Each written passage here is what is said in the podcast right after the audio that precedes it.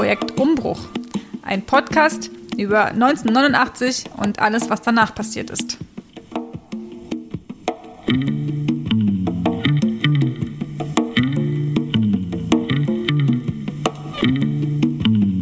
Hallo zu einer neuen Folge. Wir sind heute etwas ungewöhnlich bei mir privat zu Hause. Sonst fahren wir ja oft zu den Menschen, die wir interviewen. Das ähm, war diesmal nicht so leicht möglich. Deswegen heute hier ein Hallo aus Neukölln. Mit mir ist heute Saskia. Hallo. Hallo. Äh, und Andreas. Ja, hallo. Andreas ist heute unser Interviewgast. Vielen Dank für deine Bereitschaft. Und wir fangen einfach direkt irgendwie an. Und die Einstiegsfrage, ähm, die wir eigentlich immer stellen, ist, dass wir dir nochmal gleich das Wort geben und du vielleicht kurz nochmal einfach was selber zu dir sagst. Welch, genau, wann du geboren wurdest und wo, wo du groß geworden bist. Und ähm, gerne vielleicht auch schon, was du zu DDR-Zeiten, was du gemacht hast, wie alt du warst. Ich bin dann eben der Andreas, bin geboren in äh, Neubrandenburg, bin eigentlich dann äh, aufgewachsen in Greifswald bis zu meinem zwölften Lebensjahr. Äh, dann sind wir umgezogen nach Frankfurt an der Oder. Ich habe dann äh, meine Berufsausbildung in, äh, in der Nähe von Neubrandenburg wieder gemacht. Ich bin dann Facharbeiter für Zierpflanzen und Gemüseanbau. Ja, das ist eigentlich meine, meine Vergangenheit in der Kurzfassung. Und wie alt warst du zur sagen Wende, also 89? Ja, ich bin geboren äh, 1971, also dementsprechend war ich äh, während des Mauerfalls war ich dann 18 Jahre alt. Zu, zum Zeitpunkt der Wiedervereinigung war ich dann äh, eben 19. Krasse, krasse Zeit, um, um so jugendlich zu sein, oder? Oder junger Erwachsener, also der, der doppelte Bruch sozusagen. Wie war denn, wie, wie war das in der DDR aufzuwachsen für dich? Wie war so dein Verhältnis zum Staate? Naja, also für mich war, war es eigentlich recht angenehm, um in der DDR aufzuwachsen. Ne? Es war ja eigentlich alles geregelt. Ich muss dazu sagen, dass ich dann auch Russischklasse gesessen habe, also so eine sogenannte Eliteklasse. Das Angenehme war eben, dass es war, die Schule, Schule war gesichert, du hattest eigentlich immer einen Schulplatz, äh, du hattest auch in der Schule war Mittagessen geregelt, Kinder auffangen am Abend war kein Problem. Ne? Wenn die Eltern mal längere Tage gemacht haben. So wie ich es erfahren habe, das gilt aber nicht für alle, ist dann auch, äh, eigentlich war immer Wohnungen verfügbar. Ja, ich glaube, von der sozialen Seite her war das eigentlich alles recht gut abgesichert. Natürlich gab es dann auch die, die, äh, die Minuspunkte, sagen wir das, äh, es gab nicht alles, äh, was man sich immer gewünscht hat als Kind. Meine Mutter hatte zum Glück eine gute Beziehung zur Konsumchefin und hat dann regelmäßig auch Bananen und Orangen bekommen. ja, aber ansonsten eigentlich, also auch was Essen betrifft, man brauchte nie hungern oder so. Also und aber also in deiner Jugendzeit warst du warst du rebellisch, warst du oppositionell oder? Na, also rebellisch will ich es jetzt nicht nennen, aber ich habe nicht immer alles hingenommen, so wie es man, wie man versucht hat, mir es äh, beizubringen habe dann auch ab zu äh, mit Lehrern oder anderen Fachkräften auch die Diskussion einfach gestartet, äh, um einfach mal festzustellen, was sie wirklich auch selbst denken, weil es ist ja, man bekommt ja einen bestimmten Stoff in der Schule, gerade dann äh, Fächer wie Staatsbürgerkunde mhm. und solche Sachen. Und dann, dann habe ich auch regelmäßig einfach mal die Gegenfrage gestellt, äh, ob sie dann selbst davon überzeugt sind, was, was sie jetzt gerade versuchen zu erzählen.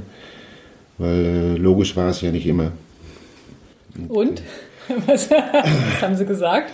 Oder wahrscheinlich Na, auch, auch unterschiedlich. Ne? Ja, das war recht unterschiedlich. Also, aber ich habe auch immer so für, äh, die Fragen gestellt, dass sie jetzt wirklich, äh, dass sie auch mal einen Ausweg hatten. Also ich habe es jetzt nicht gegen die Wand gestellt mhm. mit meinen Fragen, sondern eigentlich die Frage immer so gerichtet, dass äh, wenn sie nicht antworten wollten oder konnten, dass das nicht gleich eine Schande war, um mal so zu sagen.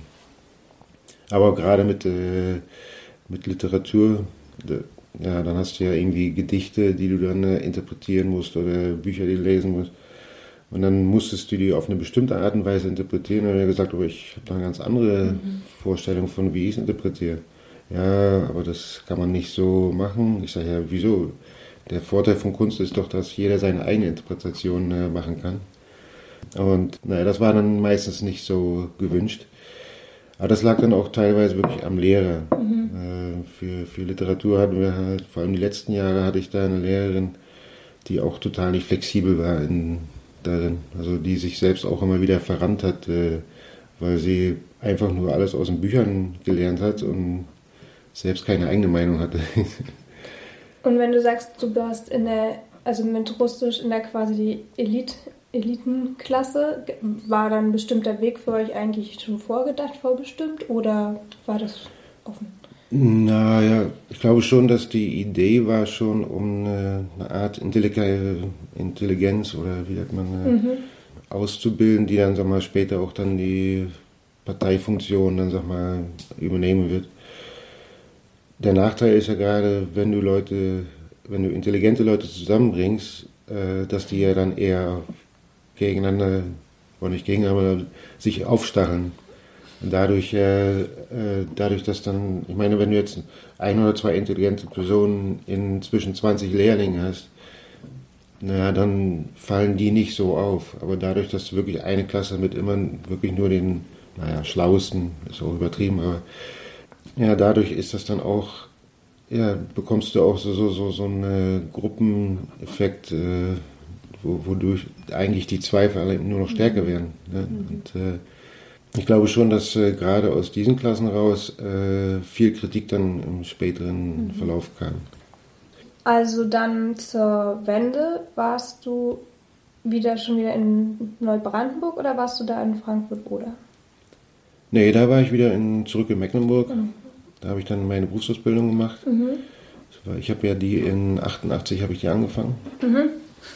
Habe dann auch den, den Mauerfall eigentlich nicht direkt so erlebt wie viele andere, dass ich dann, sag mal, abends das in den Nachrichten gesehen habe oder so, sondern äh, das war wirklich erst am nächsten Tag äh, Kollegen, die dann gesagt haben von, hey, habt ihr schon gehört, was gestern passiert ist? Und äh, keine Ahnung, was, ich meine, auf dem Land, wir hatten zwar einen Fernseher bei uns im äh, Lehrlingsheim, heißt das so, glaube ich. Aber den hat niemand benutzt, also insofern haben wir gar nicht mitbekommen, was da eigentlich jetzt an Nachrichten läuft. Und wie war das dann unter euch? Wie war, was habt ihr besprochen? Wie, was hat es mit euch gemacht, als ihr das dann gehört habt am nächsten Tag? Ja, es war schon eine Art Überraschung. Also es war natürlich, was wir schon mitbekommen hatten, die Tage davor, waren ja immer diese Proteste. Äh, das ging ja schon ein paar Wochen davor vor. Dadurch war dann auch für mich zumindest ein bisschen das Interesse geweckt von was passiert jetzt in der Politik. Wir hatten ja dann auch äh, die Wechsel, ne, dass Erich Honecker dann sich zurückgezogen hat, glaube ich, oder abgesetzt wurde, weiß ich gar nicht mehr. Und dann Egon Krenz als neuer Generalsekretär, hieß das, glaube ich. also man merke schon, dass da Veränderungen kommen, äh, aber dass jetzt das so weit gehen würde, dass jetzt sag mal, die Mauer auf einmal weg ist, das äh, war jetzt nicht zu erwarten und hat sich ja später ausgestellt, war ja auch eigentlich gar nicht so gedacht. Das war ja eigentlich eine eine Falschmeldung, sozusagen.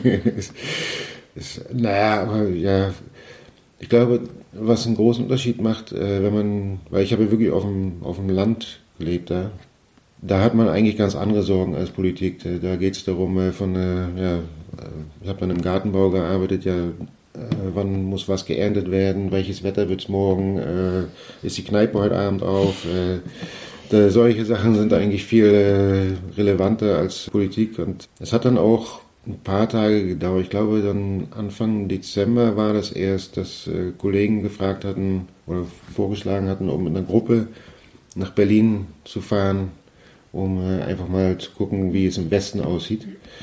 Und dann in so, so, so einen alten Bus von der, von der Firma, das sind glaube ich mit zehn Mann oder zwölf Mann, sind wir dann runter nach Berlin, sind mal über die Grenze gegangen. Wie war das? Ja, ich fand es jetzt nicht so spannend. Also es war ganz lustig, dass du ja noch dein Begrüßungsgeld abnehmen konnte, abholen konntest. Äh, das haben wir noch gemacht. Wenn man dann mal den fragt von, ja, was macht man mit den 100 Mark, die man dann bekommen hat, äh, ja, ich habe eigentlich einen Teil des Geldes habe ich ausgegeben für Kassettenbänder, weil die äh, im Osten sehr teuer und eigentlich nicht so, also die, vor allem die bessere Qualität nicht so gut zu bekommen war. Mhm. Und die waren ja dann in, im Westen viel billiger und habe ich mir davon ein paar gekauft, weil eigentlich mein Hobby war immer Musik. Aber ich habe, denke ich, noch nicht mal die Hälfte ausgegeben und bin mit dem Rest wieder dann zurück in die Heimat. Ich würde nochmal nachfragen, ob inwiefern trotzdem diese Nachricht oder diese politischen Veränderungen, ähm, also was das auch dann mit dem Ausbildungsbetrieb oder hat das dann auch zu Verunsicherung geführt, was, wie es jetzt weitergeht oder war zu merken, dass Leute dann auch ja schon zeitlich dann auch gegangen sind oder was oder war, konntest du deine Ausbildung überhaupt fertig machen? Ja, also es war schon unruhig, vor allem viel Unsicherheit, wie du ja. schon sagst. Ich habe ja dann auf einer, es hat ja so immer funktioniert, dass du eine Firma hatte ich ja eingestellt und die dann die Ausbildung mhm. bezahlt. Mhm. Ich hatte aber das erste Jahr meiner Ausbildung hatte ich dann in einer kleinen Dorfsgärtnerei ähm, und dann das zweite Jahr, und das war dann eben auch während des Mauerfalls, bin ich dann in der LPG dann, die mich eingestellt hatten, habe ich dann auch da gearbeitet. Es war schon so, dass die Zukunft sehr unsicher war.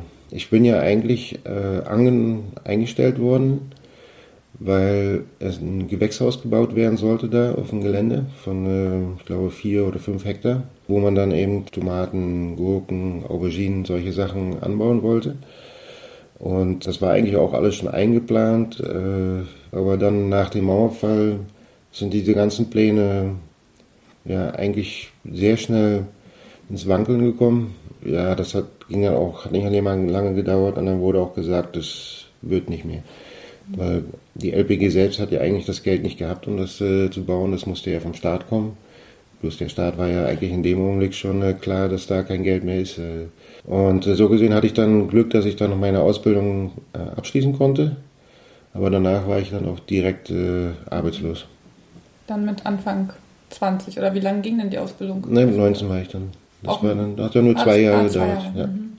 ja, das war dann äh, Sommer 90, war ich dann. Äh. Und dann bist du nach Frankfurt-Oder? Dann bin ich wieder nach Frankfurt-Oder zu meinen Eltern. Ja, habe da eigentlich versucht, äh, Arbeit zu finden. Allerdings äh, war das unmöglich, weil die ganzen Gartenbaubetriebe äh, und auch die, die überhaupt die Landwirtschaftsbetriebe, die fast, fast alle sind, mussten schließen. Mhm. Eigentlich nur die ganz Großen haben es überlebt. Konnte Bewerbungen schreiben, wie ich wollte, aber da teilweise, wenn man Firmen angerufen hat, ja, nee, nee, wir, wir hören jetzt demnächst auf. Ja, nee, nee, wir können niemand, niemand annehmen, weil wir wissen selbst nicht, ob wir weitermachen und so weiter. Nee, das war dann schon eine, eine merkwürdige Zeit dann. Und auch vor allem diese, diese Arbeitslosigkeit und die, diese äh, keine wirkliche Aussicht zu haben auf äh, normale Arbeit und so weiter. Das hat mich dann auch am Ende dann äh, dazu bewogen, um dann äh, Deutschland zu verlassen. Ja, dann richtig in den Westen gegangen. Mhm. Äh, richtig, äh, richtig weit in die Niederlande. Ja ähm, oder ja, erzähl doch mal, wie ist es denn dazu gekommen? Es ist ja, also genau, viele sind ja weggegangen aus äh, Frankfurt oder oder auch aus sehr vielen ostdeutschen Städten, ähm, genau aus den Gründen, die du gerade auch genannt hast, und sind nach Westdeutschland gegangen. Und das war für dich ja irgendwie keine, oder ich weiß nicht, war es eine Option oder wie kam es dazu, dass du dann in den Niederlanden gelandet bist? ja, also in der, in der Basis war das also die Niederlande selbst hatte ich erstmal jetzt nicht äh, auf dem Radar. Das, äh, das war eigentlich mehr Zufall, weil ich äh, einfach abends bin ich mal durch Frankfurt an der Oder durch die Stadt gelaufen und äh, hat mich ein älterer Mann angesprochen, ob ich wüsste, wo man was trinken kann noch. Äh, und äh, hat sich herausgestellt, das war eben ein, ein Holländer, der ja eigentlich in Frankfurt an der Oder gewartet hat darauf, dass Freunde aus Polen am nächsten Tag mit dem Zug ankommen, sodass ich dann abholen kann. Und dann habe ich ihm äh, vorgeschlagen, naja, um zusammen was zu trinken zu gehen und habe ein gutes Gespräch gehabt den ganzen Abend. Und da hatte ich ihm auch ein bisschen meine Sorgen erzählt und, äh, und erklärt. Und, und dann meinte er, ja, für Gartenbau äh, gibt es in Holland natürlich Arbeit genug, weil das war ja eigentlich äh, auch bekannt. Äh, viele Ostfirmen sind ja eben gerade pleite gegangen, weil das Gemüse und Blumen aus, aus Holland viel günstiger war. Ja, und da habe ich mir gedacht, naja, gut, äh, verlieren kann man ja eigentlich nichts mehr hier. Also einfach mal versuchen. Bin dann äh, ein paar Wochen später aufs Blau, ins Blaue gegangen und äh, per Anhalter Richtung Holland. Und dann hat sich herausgestellt, dass der ältere Mann sein, sich dran gehalten hat, an sein Versprechen, nämlich dass er mich auffängt und auch mit mir zusammen dafür sorgt, dass, wir, dass ich eine Arbeitsstelle habe. Und habe dann eben auch äh, wirklich innerhalb von drei Tagen eine Arbeit gehabt. Habe dann ja, doch noch am Ende neun Jahre, glaube ich, in Gewächshäusern gearbeitet. Ja. Ohne Sprachkenntnisse? Ja, äh, jein, muss man sagen. Das Holländische, also das äh, kommt ja ursprünglich äh, vom Plattdeutschen. Mhm. Und jetzt konnte ich selbst kein Plattdeutsch reden, sprechen, aber ich konnte es lesen. Mhm. Und das kam vor allem dadurch, dass äh, unsere Großeltern noch regelmäßig Plattdeutsch gesprochen haben, vor allem wenn sie mit, äh, mit Freunden oder Nachbarn oder so geredet haben. Und das bekommt ja das Kind ein bisschen mit, man kann es übersetzen und, und das hat dafür gesorgt, dass ich Holländisch auf jeden Fall lesen konnte am Anfang. Was ich dann eben noch wirklich lernen musste, wie man es ausspricht, weil das ist ja eigentlich der schwierigste Teil da. Ich glaube, ihr könntet wahrscheinlich auch holländischen Text lesen und verstehen, was da steht, aber wenn ich es vorlesen würde, dann äh, wird es mhm. wahrscheinlich eine andere Sache. Ja, aber es war wahrscheinlich ja trotzdem vieles irgendwie neu. Wenn ja auch eine, also eine ganz andere Gesellschaft, genau, okay, die Sprache dann ne, vielleicht geht noch irgendwie dann vielleicht komplizierter und irgendwie schwieriger, aber trotzdem ja ein auch ganz anderes System. Was hast du denn da so an Unterschieden auch gesehen oder war es für dich irgendwie schwierig, da irgendwie anzukommen oder äh, dann doch gar nicht so. Also ich stelle es mir erstmal, also gerade auch als junger Mensch aus so, genau, irgendwie Frankfurt oder und dann ist es so, zack, in so einem ganz neuen Land. Ja, ich glaube, das war jetzt eigentlich gar nicht so ein Problem, weil ich auch äh, von sehr schnell Freunde gefunden habe, äh, die mich auch alle gut aufgefangen hatten. Ich hatte ja diesen älteren Herrn, wo ich auch gewohnt habe, dann äh, hatte zwar mein eigenes Zimmer und so weiter dadurch ja, habe ich eigentlich, was das betrifft, die Zeit gehabt, um, äh, um das Land in aller Ruhe kennenzulernen. Dazu kommt, dass ich im Allgemeinen eigentlich mit jeder Situation recht schnell, sag mal, ich, ich, ich denke mehr in Lösungen als in Problemen. Und äh, ja, welche, in welcher Situation ich auch immer bin, ich versuche dann da das Beste rauszumachen. Das ist, glaube ich, auch ein bisschen die mecklenburgische Mentalität. das äh, erstmal Ruhe bewahren und äh, gucken, wie es weitergeht. Und dann, äh, wenn wirklich Probleme kommen, dann ist was anderes. Aber erstmal versuchen, eine Lösung zu finden. Und darf ich kurz mhm. nach? Aber ich meine, du bist ja trotzdem im Sozialismus aufgewachsen und warst jetzt auf einmal im, im Kapitalismus. War das nicht, war das anders oder war das, weil du deinen Job gemacht hast, dann doch irgendwie am Ende ähnlich? Oder ja, es war schon natürlich anders. Also es war ein ganz anderes Leben in dem Sinne, dass man ja eigentlich, äh, ne, vor allem jetzt vom Essen her, du konntest da in den Supermarkt gehen und alles war da. Mhm. Ist, äh, viele Sachen waren dann auch äh, relativ günstig. Wie ja eher gesagt, äh, ich war immer schon immer verrückt auf Musik. Naja, ich konnte da in Plattenläden mhm. gehen und wirklich Alben kaufen, wovon ich immer nur geträumt habe. Das, mhm. Und äh, das waren, wir mal, auf der einen Seite. Auf der anderen Seite war mein Leben selbst jetzt nicht so viel anders. Also ich muss erstmal dazu sagen, dass äh, die ähm, bei diesem alten, älteren Herrn, er hatte, sag mal, eigentlich seinen, äh, seinen zweiten, zwei Etagen, oberen, oberen Etagen hatte er vermietet, äh, haben dann, äh, haben wir dann zu dritt gewohnt, in einer, ja, vergleichbar mit einer Wohngemeinschaft. Wir mussten unsere Toilette und Küche teilen, also ansonsten hat jeder sein eigenes Zimmer. Und äh, die anderen beiden, die da wohnten, waren auch, äh, das waren äh, ein Mädchen und ein Junge und äh, ja, wir haben abends oft viel zusammengesessen. Ansonsten auch, äh, wie gesagt, ich hatte recht schnell Freunde. Und kamen die beiden aus Holland oder war Ja, nee, alles aus Holland, ja. Ich habe eigentlich nur mehr Umgang gehabt mit Holländern in dem mhm. Augenblick. Ich habe später erst, habe ich mal versucht, ab und zu äh, ehemalige Freunde aus dem Osten äh, mhm. nach Holland zu, zu bringen, um ihnen auch eine Chance zu geben, äh, gute Arbeit zu kriegen. Aber das ist auf eine Person, eine Person ist dann mal geblieben, aber die anderen sind eigentlich immer dann recht schnell wieder zurückgegangen. Liegt vor allem daran auch, dass äh, viele hatten, glaube ich, den Traum, dass man äh, in Holland zum Beispiel mehr verdient, für weniger zu arbeiten, mhm. was aber nicht wirklich wahr ist. Also gerade in Holland auch immer noch äh, ist die ähm, Arbeitsintensivität, soll man sagen, mhm. sehr hoch. Also Holland ist immer noch auch sehr effizient, äh, was betrifft äh, Arbeit. Also auch wenn ich das so vergleiche mit, äh, was ich so abzuhöre von, von in Deutschland, äh, auch wenn ich es jetzt vor allem jetzt sehe, mit, äh, arbeite ja jetzt für eine deutsche Firma, äh, unsere Kollegen in Deutschland, die, der Arbeitsdruck da ist viel niedriger als äh, bei uns. Okay. Also das, ja, das hat dann, denke ich, denke ich, viele Leute dann auch überrascht dann und haben es darum nicht überlebt.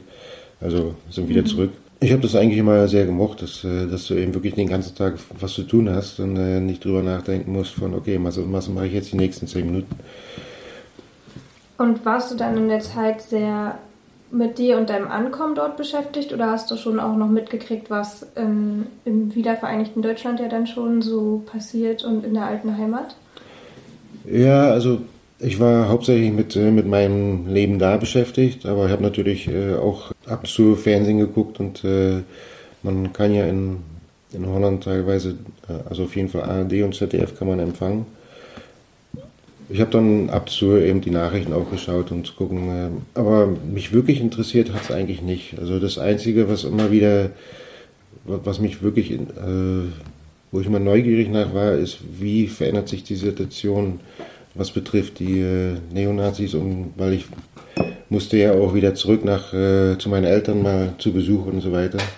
Und ich wollte einfach wissen, wie sicher ist die Lage, um es so zu sagen. Ne, das, äh, das hat auch, denke das erste Mal, dass ich wieder zurück war, das war glaube ich im Februar. Also ich war ja im September, war ich dann noch in Holland gezogen.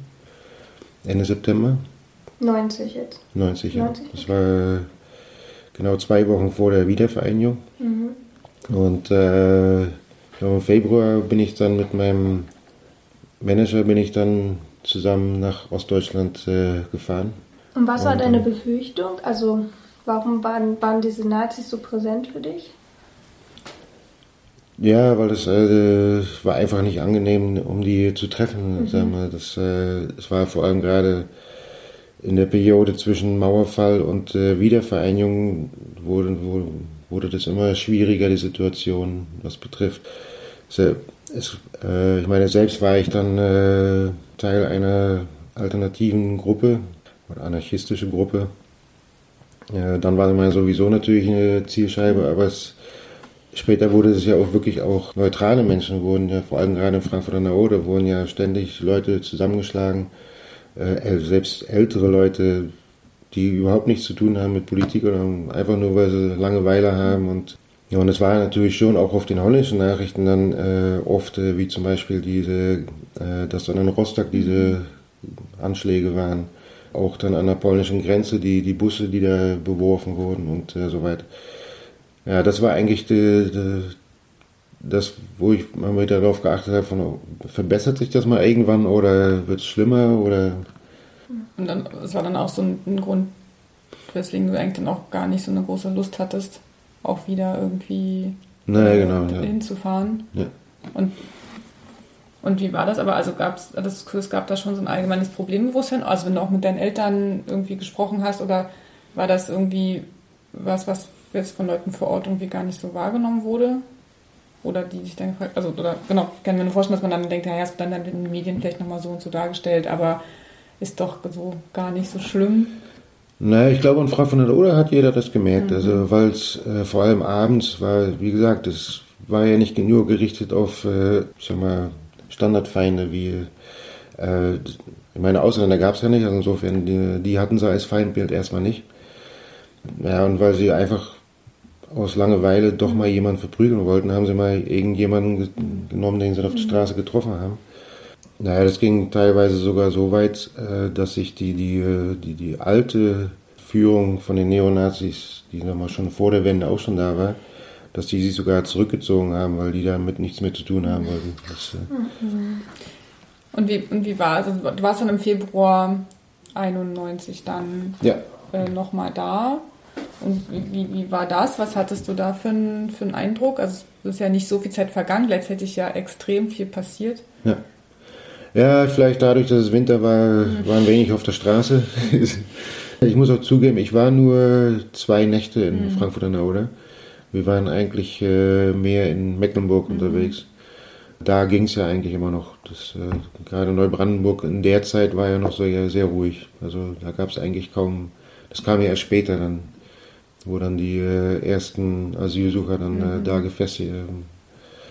aber in der Zeit war, war es in der Region eigentlich sehr ruhig dann. Aber es war vielleicht ja trotzdem eine andere Stimmung, eine andere Atmosphäre? Oder hattest du gar nicht, also da jetzt speziell auf dem Land gar nicht so eine große Veränderung gesehen? Nee, auf dem Land habe ich das Einzige, also in der Zeit war auch, hat sich eigentlich fast gar nichts geändert. Das Einzige, was dann sich geändert hat, eben äh, ist, dass äh, was früher so man Konsumhallen waren, das wurden auf einmal jetzt große Supermärkte, mhm. was schnell hochging, in, in, vor, gerade im, im Norden waren dann ja Mietpreise und solche Sachen, obwohl die Löhne ja eigentlich da wirklich drastisch niedriger waren. Ich glaube schon, dass die ersten Jahre äh, gerade da im ländlichen Raum äh, schwer waren für die Leute. Das, also diejenigen, die dann ein Eigentumshaus hatten, also einen alten Bauernhof oder sowas, ich glaube, die haben es dann nicht so schnell gemerkt, weil dann war ja, mussten ja keine Miete bezahlen oder so.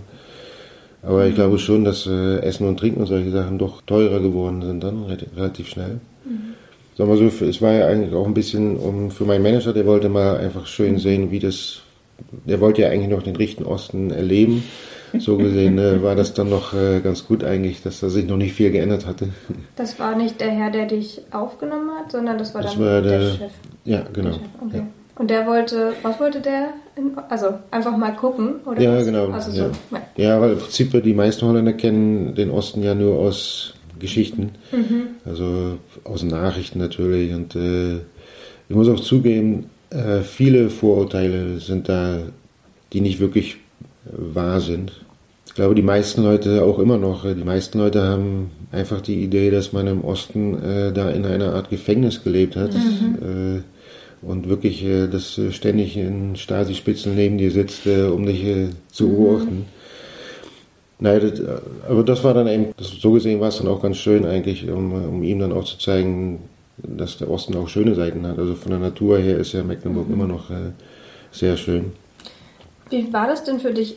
Also wurdest, als du dort ankamst, jetzt, wo du es auch erzählst, ähm, wurdest du als der Ostdeutsche sozusagen gelabelt oder haben dich die Leute da mit konfrontiert in irgendeiner Form?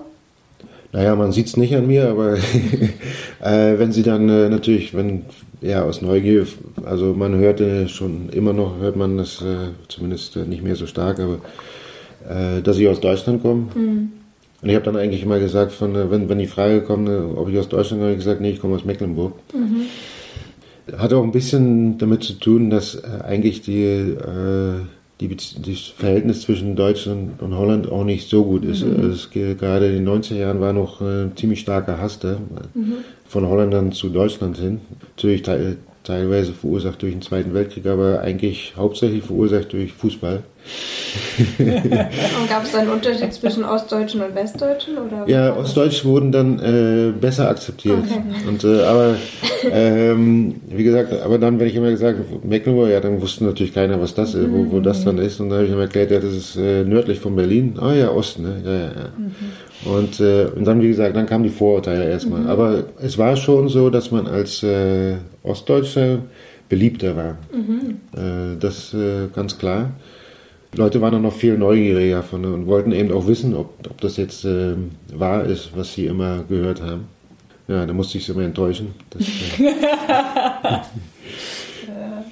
also konntest mit ein paar Vorurteilen auch irgendwie so ein bisschen ja, ja, ja, aufräumen. Ja, Und wie ist es bei dir selber? Also wird, genau, du hast ja schon gesagt, du sagst, du kommst aus Mecklenburg, aber Ostdeutsch ist es eine Kategorie für dich? Bist du Ostdeutscher? Ja, ich glaube schon. Also ich glaube, Ossi ist und bleibt man. Ich nenne, ich finde auch, dass, es etwas Positives hat, in dem Sinn, dass ähm, die 40 Jahre Trennung hat ja auch dafür gesorgt, dass Mentalität anders ist. Mhm. Und jetzt natürlich auch noch ein großer Unterschied, ob man aus dem Norden oder aus dem Süden kommt. Ähm, aber gerade, sag mal so, Brandenburg, Berlin, Mecklenburg, Freundlichkeit zueinander, dieser Zusammenhalt in der Gruppe, das ist doch hier im Osten immer noch deutlich stärker als im Westen. Also ich fand wirklich ein ganz typisches Beispiel war, ich glaube vor zehn Jahren oder so, ich war dann zu Familienbesuch äh, nach Gera, war dann allerdings etwas früher angekommen, als ich geplant hatte. Und äh, meine Tante, die mich dann ab, oder mein Onkel, der mich abholen sollte, hatte erstmal noch keine Zeit. Und ich gesagt, ja, kein Problem, ich setze mich hier beim Bahnhof in die Kneipe und dann warte ich auf euch und dann äh, holt mich einfach ab, wenn ihr Zeit habt. Und es hat wirklich keine zehn Minuten gedauert und ich habe da mit der fast den ganzen Leuten in der Kneipe da geredet und äh, einfach, es war einfach, man gehört dazu. Es, es, und äh, das wirst du im Westen nicht so schnell haben. Wenn du da als Fremder in eine Kneipe gehst, dann gucken sie dich eher an von, was will der Fremde jetzt hier? Mhm. So gesehen merkt man schon, dass Mentalitätsunterschiede sind, auch die, die Hilfsbereitschaft. Es ist natürlich schon schade, dass jetzt, äh, ich meine, wir sind jetzt auch schon wieder 30 Jahre weiter, äh, dass es so langsam weniger wird.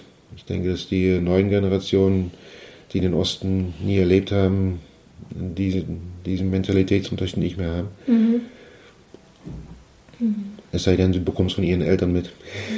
Ja, das ist ja auch so ein bisschen eine Frage, die uns ja auch so umtreibt oder auch eine Beobachtung, dass es zum Teil dann doch eher so jüngere Generationen sind, für die es zum Teil wieder wichtiger irgendwie wird oder wo dann die Elterngeneration eigentlich ja vielleicht auch eher bemüht war, dann den Unterschied auch nicht mehr zu, zu, zu sehen oder auch nicht mehr haben zu wollen, sich eher sozusagen anzupassen und dann eher so die Kindergeneration doch denken, ja, was ist doch, gibt doch irgendwie auch bis heute irgendwie Unterschiede oder ja, und äh, das ist auch also das, was uns ja auch so ein bisschen zusammengeführt hat, einmal die Erfahrung von irgendwie hat es uns ja doch auch geprägt. Ja. Also natürlich nicht mhm. die Wende, aber die Nachwendezeit.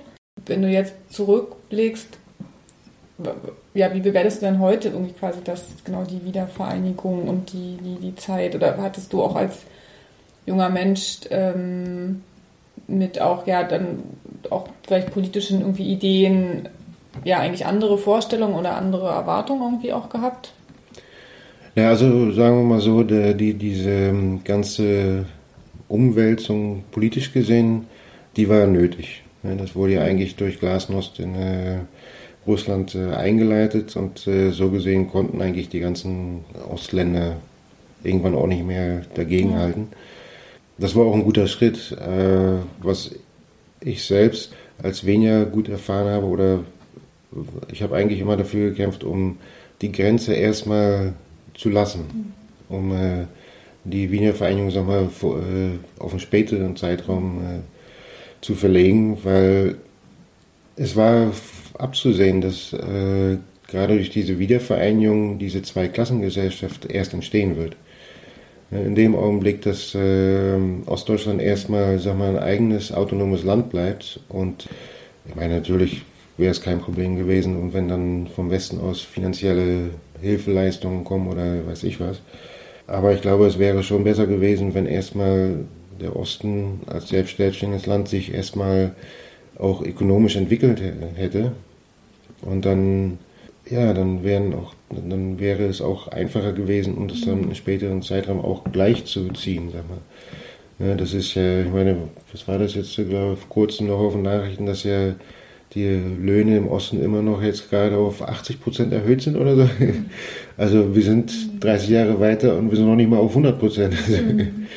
Mhm. Das wird sogar eine Nachricht, dass wir jetzt endlich die 80 Prozent erreicht haben. Wenn du dann siehst, dass, äh, dass ja alle andere Kosten ja gleich sind inzwischen, teilweise sogar teurer geworden hier im Osten als im Westen, ja, dann äh, ist das natürlich ein Witz. Und so gesehen hätte ich dann eigentlich, also ich bin davon überzeugt, dass äh, wenn die Wiedervereinigung selbst drei, vier, fünf Jahre später stattgefunden hätte mhm. und dass die Situation besser gewesen wäre. Mhm.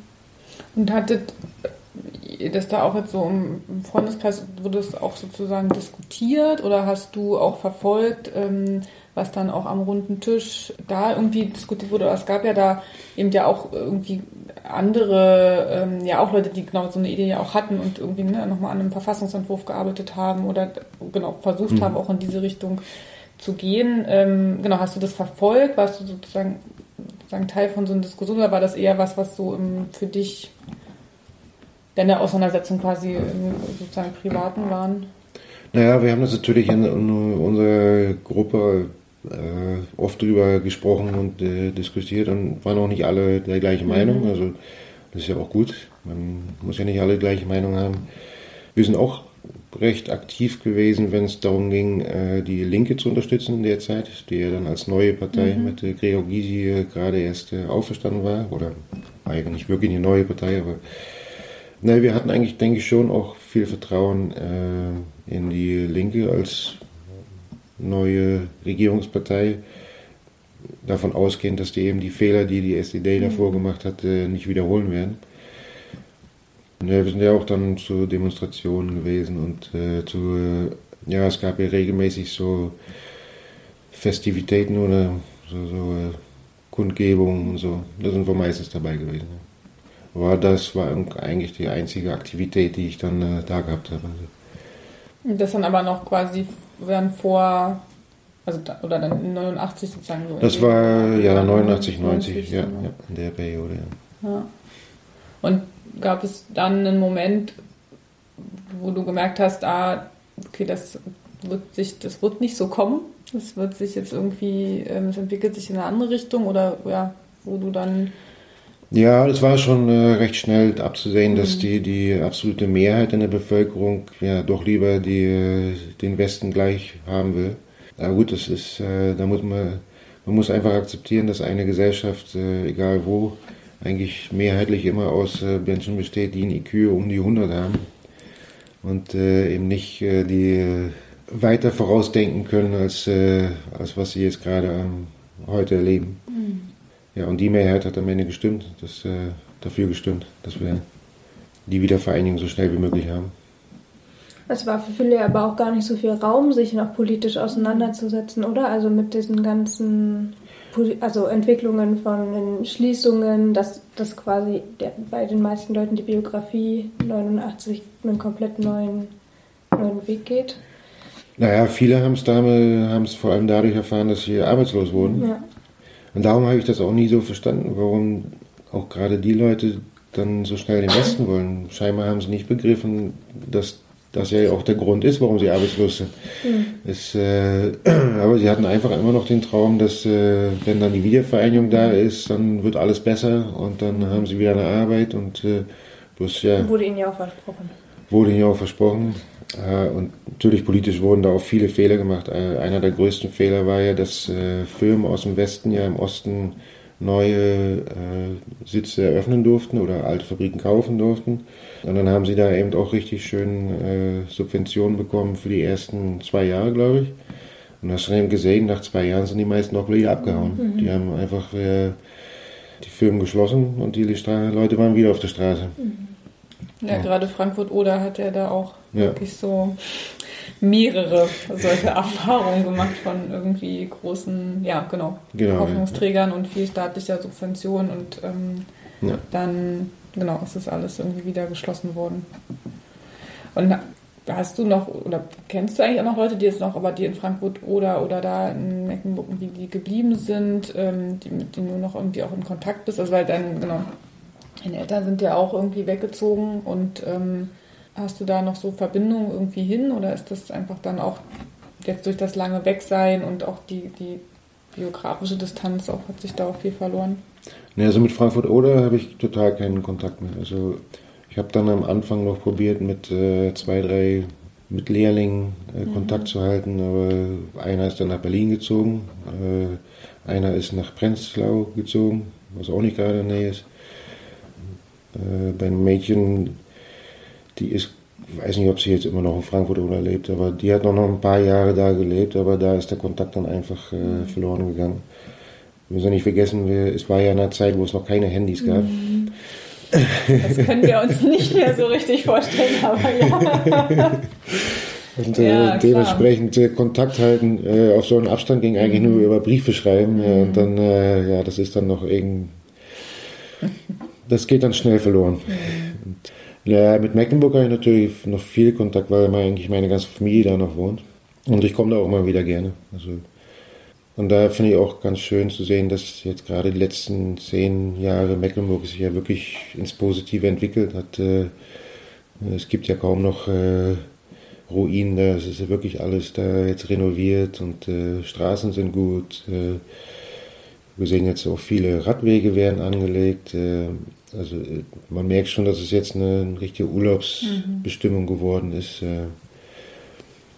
Aber es hat immer noch zum Glück seinen ländlichen Charme erhalten. Das, äh mm, würde noch mal gerne auf was eingehen, ähm, was ähm, wir im Vorgespräch ähm, als kurzes Thema hatten. Das führt das noch mal so ein bisschen noch mal mehr zurück in die Zeit, aber ich finde es interessant, dann nochmal nachhaken, dass du sagen, nach deiner Ausbildung hättest du ja eigentlich auch noch äh, zur NVA gemusst, ja. oder?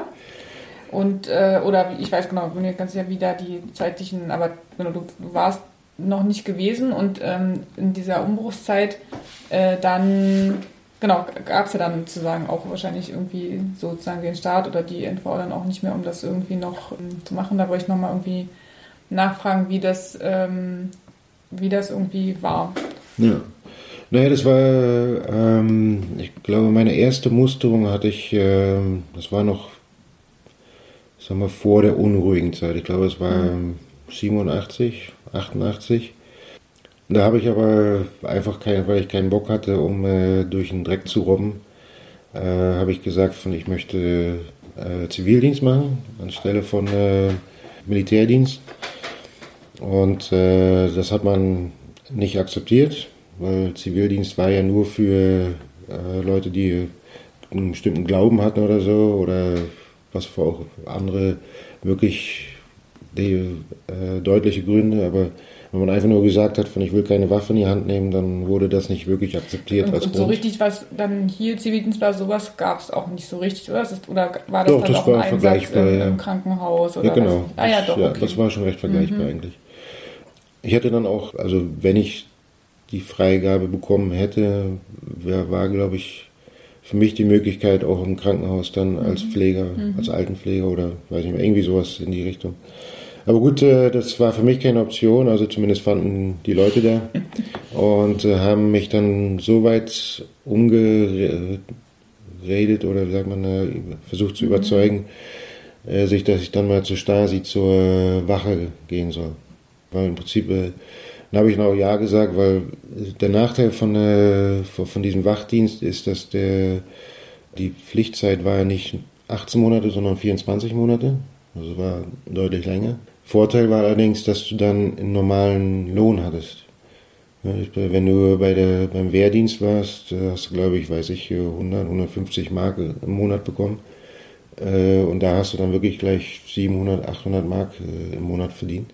Und für, für mich eben das Wichtigste war, du, du hast dann wirklich nur eine dreimonatige Ausbildungszeit, wo du dann auch mit der Waffe umgehen musst und so weiter. Ansonsten war kein Mil warst du nicht Teil des Militärs. Also, Aber was war die Aufgabe dann von diesem Wachregiment? Das Wachregiment musste eigentlich äh, Objekte bewachen, so wie es dann hieß. Also die standen dann hier zum Beispiel auf, äh, beim Fernsehturm äh, oder weiß ich vor dem Museum standen die da oder vom Palast der Republik, um äh, das Gebäude zu mhm. bewachen.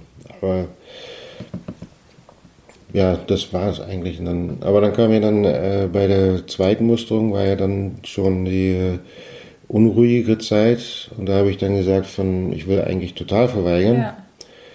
Da haben sie gesagt, ja, nee, das wissen wir nicht, ob das geht. Ich sage, naja, natürlich geht das. Ich meine, einfach aufschreiben und äh, Und ja, nee, und äh, ja, wir wissen nicht, ob diese Mogli, welche Alternativen wir überhaupt haben. Und äh, inzwischen war schon bekannt, dass Zivildienst normal erkannt wurde. Also, äh, und haben sie gesagt, ja, ich werde aufschreiben Zivildienst. Ich, nee, ihr werdet aufschreiben Totalverweigerung, weil ich will auch keinen Zivildienst machen. Naja, das haben sie dann aufgeschrieben und äh, habe dann aber ewig nichts mehr gehört. Bis dann, äh, und ich war ja dann äh, äh, inzwischen schon nach Holland gezogen und dann hatten meine Eltern angerufen von, äh, wir haben gerade einen Brief bekommen, du wirst eingezogen zum Zivildienst. Ich dachte, ja gut, auf jeden Fall haben sie das dann geschnallt, dass ich nicht in den Wehrdienst muss. Aber gut, ich wollte ja auch Holland nicht verlassen, um äh, hier einen Zivildienst äh, von anderthalb Jahren zu machen. Ja. Und da hat sich dann rausgestellt, da war, das war da, darum war es für mich immer unheimlich wichtig, dass ich vor der Wiedervereinigung äh, in Holland angekommen bin und auch da meinen Vertrag unterschrieben habe. Mhm. Weil äh, wir haben das dann ange? Angefochten. Angefochten, also juristisch ja. oder genau, ja, Widerspruch. Oder genau, wir haben Widerspruch eingelegt. Der Witz war nur der, dass ähm, die Zeit äh, vom Aufruf zu, zum Anfang des äh, Zivildienstes war relativ kurz und wir wussten nicht, ob wir vor der Zeit ein Gerichtsurteil mhm. äh, erhalten. Und das hätte aber gehießen, dass ich dann doch dahin muss, um abwartend auf das Gerichtsurteil, ob ich dann wieder, naja. Und die Behörden sind ja auch total nicht flexibel. Ich habe denen ja erklärt, dass, äh, dass ich hier gar nicht, dass ich nicht in Deutschland wohne und dass ich hier meine Arbeit habe und dass ich die verlieren kann, wenn ich äh, jetzt äh, ein paar Wochen Zivildienst machen muss. Nö, nö, es war nicht interessant. Das, äh, nein, ich musste mal herkommen. Und dann äh, hat mein Vater da mir wirklich gut geholfen, weil er ein bisschen äh, früher war, er, ist das, ja, Betriebsrat hieß es damals nicht, aber er hat dann, sag mal, äh, juristisch da einige Erfahrung äh, gesammelt.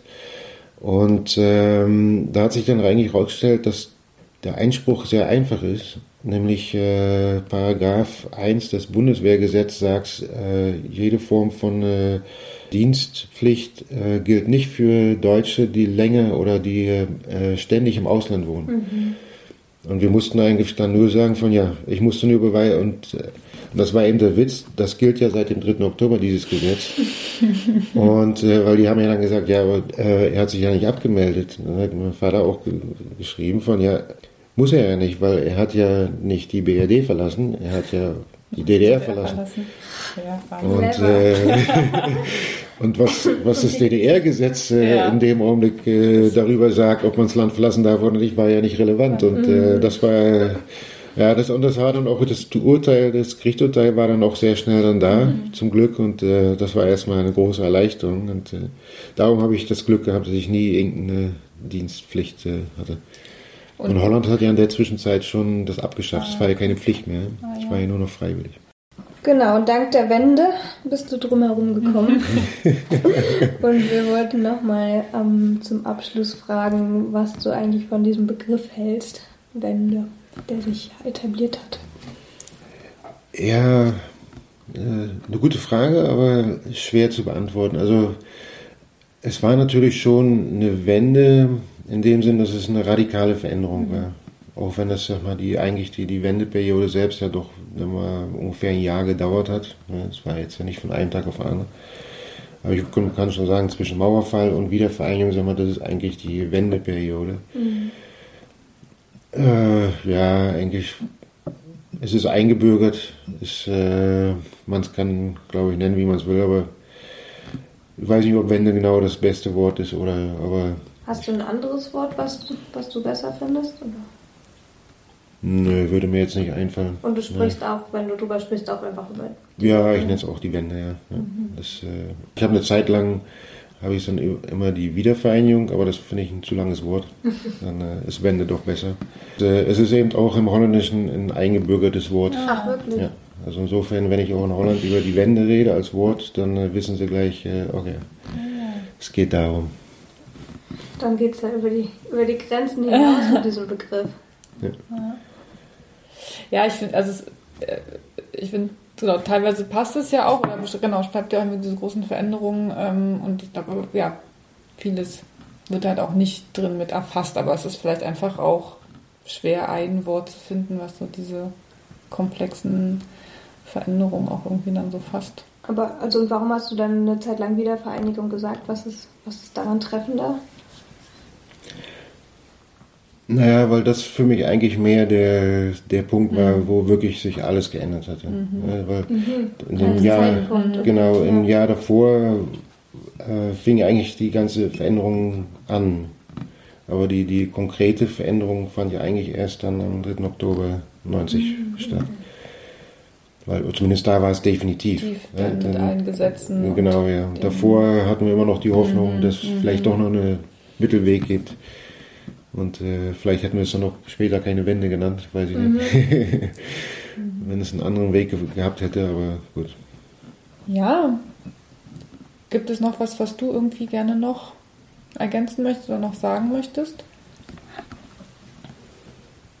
Na, was wir vielleicht noch ansprechen können, ähm, ist die, die um, um, vielleicht ein bisschen äh, zu erklären, wie diese Situation damals in der Wende war, was betrifft äh, die, äh, die Neonazis und mhm. die, äh, vor allem dann die Kinderfaschos.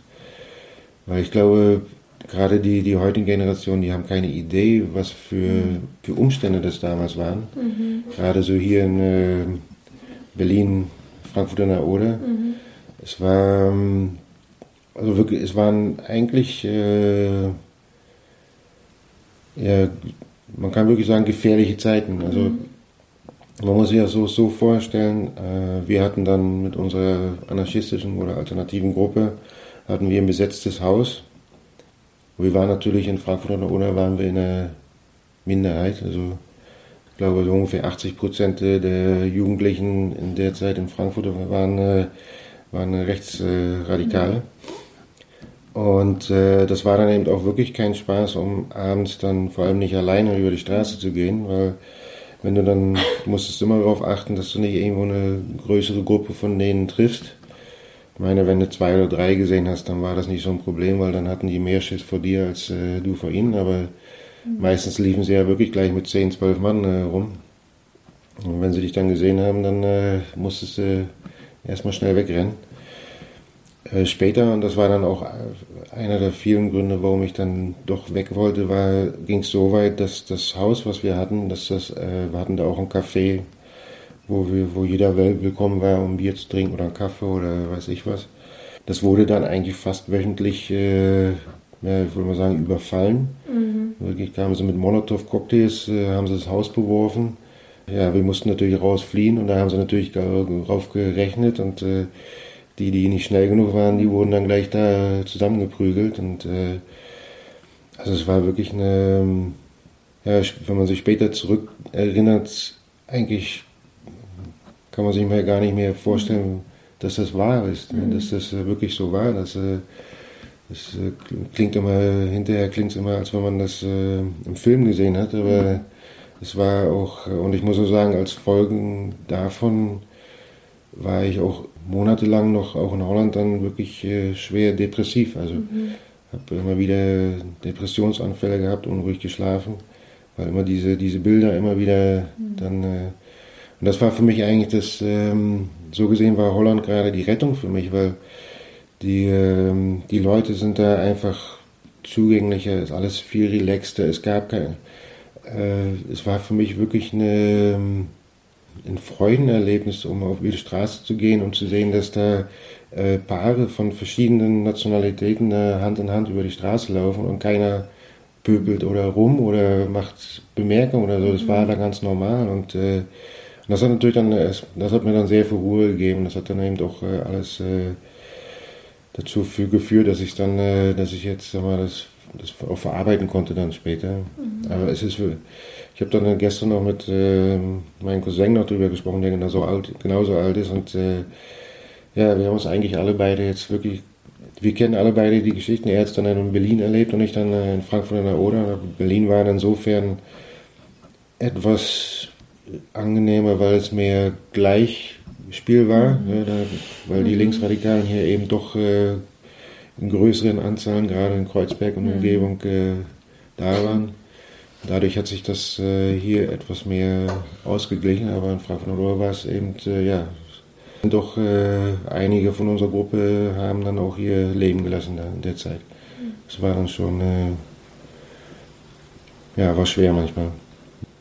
Ja, das stimmt. Das, also ich bin auch, ich bin ja in Cottbus groß geworden und ähm, ähm, aber dann ja auch in den, also politisch ja dann in den 2000ern und dann war, da war, das, das, bis heute ist das ein, sozusagen ein Thema ja. und irgendwie auch ein Problem in der Region, aber es war, ähm, es war nicht mehr so mit so wirklich regelmäßigen Angriffen und Übergriffen in der Zeit ähm, und kenne das auch eher so aus Erzählungen und ähm, wo ich aber auch viele kenne, die genau auch deswegen, die würden nie, niemals mehr in eine ostdeutsche Kleinstadt ziehen, ähm, weil das ja aus der diese 90er Jahre so ja, traumatisierend am Ende ja. irgendwie waren und wirklich ist so irgendwie genau regelmäßigen Angriffen auch so gekommen ist und äh, wirklich ja so eine auch eine ganz krasse Polarisierung auch so man musste sich eigentlich ja auch in einer der beiden genau ja das, du hattest keine Wahl ähm, und äh, ja ja auch so ein auch so ein Stück weit so ein rechtsfreier Raum ja auch war weil irgendwie auch Gefühl war man kann ja also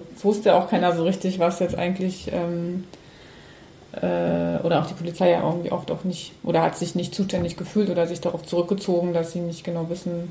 Das ist eins und das andere ist, dass äh, die Polizei selbst ja auch in der Zeit auch genug Rechtsorientierte hatten. Also ja, die hatten ja gar kein Interesse, um ihre eigenen Leute festzusetzen und äh, ja. Also nicht alle, muss man natürlich ehrlich sagen, nicht alle Polizisten waren damals rechtsorientiert, aber die gab es schon und dann ja, kümmern sie sich da nicht drum. Ja.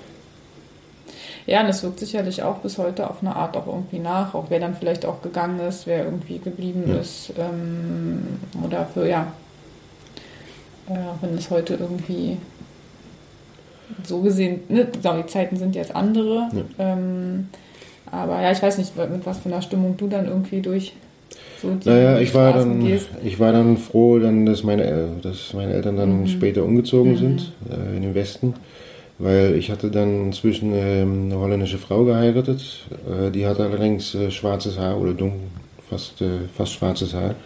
Und wenn wir dann in Frankfurt über die Straße liefen, kamen von allen Seiten die, diese Bemerkungen Türken raus. Ich war ja gar nicht türkisch, aber alles, was kein blondes Haar war, war für die, für die, äh, für die Faschos natürlich, war das schon Türken oder so. Mhm. Und äh, nee, da war ich schon wirklich froh, dass ich nicht mehr nach Frankfurt oder zurück musste. Es, äh, ja, ich meine, jetzt in Berlin merkt man eigentlich nichts mehr davon. Außer Fährst du jetzt noch nach Frankfurt? Nee, nee, nee. das äh, habe ich jetzt nicht vor. Nee. Mhm. ähm, ja, danke nochmal auch für diese Ergänzung und die, die Offenheit, auch über diese, äh, nochmal über diese Jahre irgendwie zu erzählen. Ich merke auch mal, es ist wirklich, man hat mit dieser Distanz, man kennt das, man weiß das, aber es wird wirklich wie, ja, es war so filmmäßig irgendwie, ne? Und irgendwie vergisst manchmal, wie extrem das irgendwie für Leute war. Also genau, hm. bis hin halt ja, genau, in mehreren Städten es ja auch irgendwie wirklich ähm, ja. Tote gab. Also danke nochmal dafür. Und überhaupt, dass du irgendwie gekommen bist und wir dieses sehr spannende Gespräch führen konnten. Vielen Dank. Ja, gerne. Und dann alles Gute und bis zur nächsten Folge. Hm. Tschüss. Ja, vielen Dank. Ihr auch. Tschüss. Tschüss.